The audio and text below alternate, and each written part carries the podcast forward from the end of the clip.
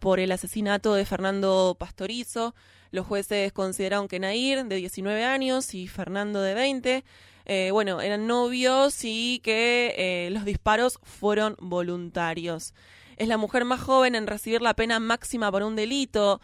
Este y muchísimos otros condimentos más de, esta, de este caso hicieron que eh, Nair Galarza estuviera en la primera plana de todos los medios desde el comienzo, desde que se conoció este asesinato, para poder analizar un poco la cobertura mediática y cuáles son los puntos eh, en los que queremos hacer foco, estamos en comunicación con Liliana Hendel, psicóloga y periodista feminista. Eh, bueno, está a la cabeza de la Red Internacional de Periodistas con Visión de Género. Hola Liliana, muy buenos días. Gracias por esta comunicación. Laura te saluda. Hola Laura, muy buen día, ¿cómo estás? ¿Cómo va? No estoy a la cabeza, estoy soy parte de un grupo maravilloso de colegas, de periodistas de todo el país, feministas comprometidas y comprometidos como vos, que peleamos para poner en agenda los derechos humanos de las personas no varones. Así es, así es, y, agradecemos mucho esa red que es muy importante y forma, bueno, forma parte de nuestro cotidiano como periodistas eh, y como contención también en este momento, en este contexto puntual. Sí, sí, así es. Bueno, un poco, Liliana, eh, queríamos eh, charlar porque la verdad que la cobertura, pocos, poco se habló de, de la cobertura mediática. En un día como el de ayer, cuando conocíamos esta cadena perpetua en un juicio express de seis meses y en paralelo nos enterábamos, por ejemplo, de la absolución a Ricardo Panadero, el policía bonaerense, eh, por el asesinato, violación, secuestro, tortura de Natalia Melman 17 años después. Un poco en este paralelismo y un poco para hacer foco, bueno, en, en, en estas diferencias.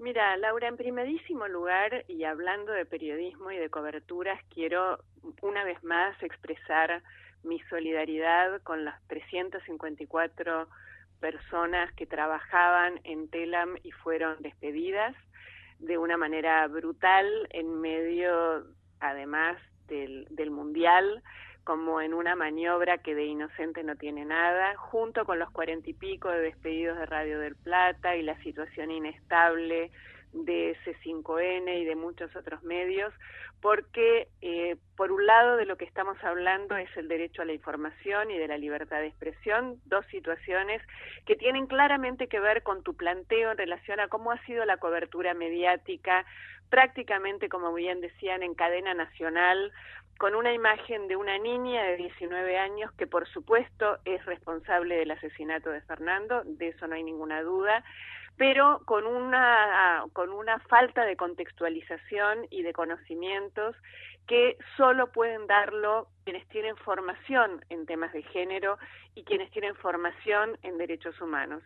Y entonces este avance contra el periodismo y contra el derecho a la información impacta doblemente en las mujeres periodistas y, y, exponencialmente en el periodismo con perspectiva de género. No es casualidad y no es inocente que habiendo dos redes de periodistas en la República Argentina, como son la Red PAR y la Red Internacional de Periodistas con Visión de Género, prácticamente no haya periodistas con buena formación en género en los medios de alcance nacional, es decir, en los medios de difusión masiva. Esos son los medios que hicieron la cobertura de la condena express de Nair Galarza. Y el modo en el que se trató, hablando de condena ejemplar, a mí me lava la sangre, te digo realmente, escuchar hablar a algunas, algunos periodistas de condena ejemplar, eh, sin poner en contexto, yo solamente escuché a un abogado que se llama Sorsoli, con quien no he tenido todavía la posibilidad de charlar personalmente, eh, pero le escuché en los medios decir que bueno que no se han tenido en cuenta las situaciones de violencia que Nair cuando él la conoció inmediatamente después del episodio tenía todavía marcas en sus manos por las mordeduras de Fernando que esa era una relación tóxica como se la llama ahora que todo el mundo lo sabía que había situaciones preocupantes y había síntomas de alarma para uno y para otro, evidentemente, ¿no? Tanto para Fernando como para Nair, eh, que no habían sido tenidas en cuenta durante el proceso, pero que tampoco fueron tenidas en cuenta a la hora de una condena, que vuelvo a decirte, una condena en seis meses eh, aberrante, aberrante simplemente porque no se ha puesto en contexto la situación de estos jóvenes y porque me parece escalofriante que una joven de 19 años que es absolutamente responsable del asesinato, esto no es lo que está en duda, tampoco estaba en duda que Romina Tejerina había matado a su beba recién nacida en un baño. Me parece que la perspectiva de género eh, lo que pone en cuestión es estos episodios gravísimos en la vida de las personas. Y por otro lado ponemos en cuestión la función que cumplen nuestras sociedades eh, patriarcales, dominantes, clasistas, la cárcel. Pero ese es otro tema que no nos compete en, en, cuestión de ser periodistas, pero sin ninguna duda, tantos años después, lo venimos diciendo hace mucho tiempo, eh, la institución carcelaria debería entrar en consideración de las craniotecas de los genios que piensan en la justicia.